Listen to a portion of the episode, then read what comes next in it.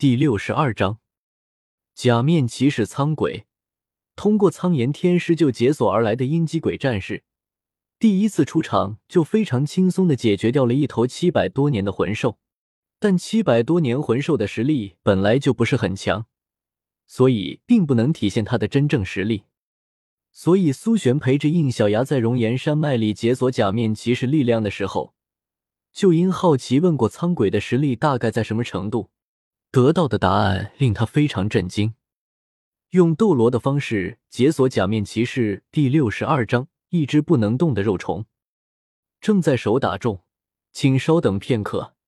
内容更新后，请重新刷新页面即可获取最新更新。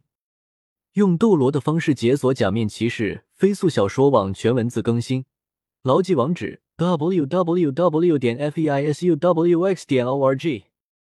独修真英格兰。请记好本站的地址：w w w. 点 f e i s u w x 点 o r g。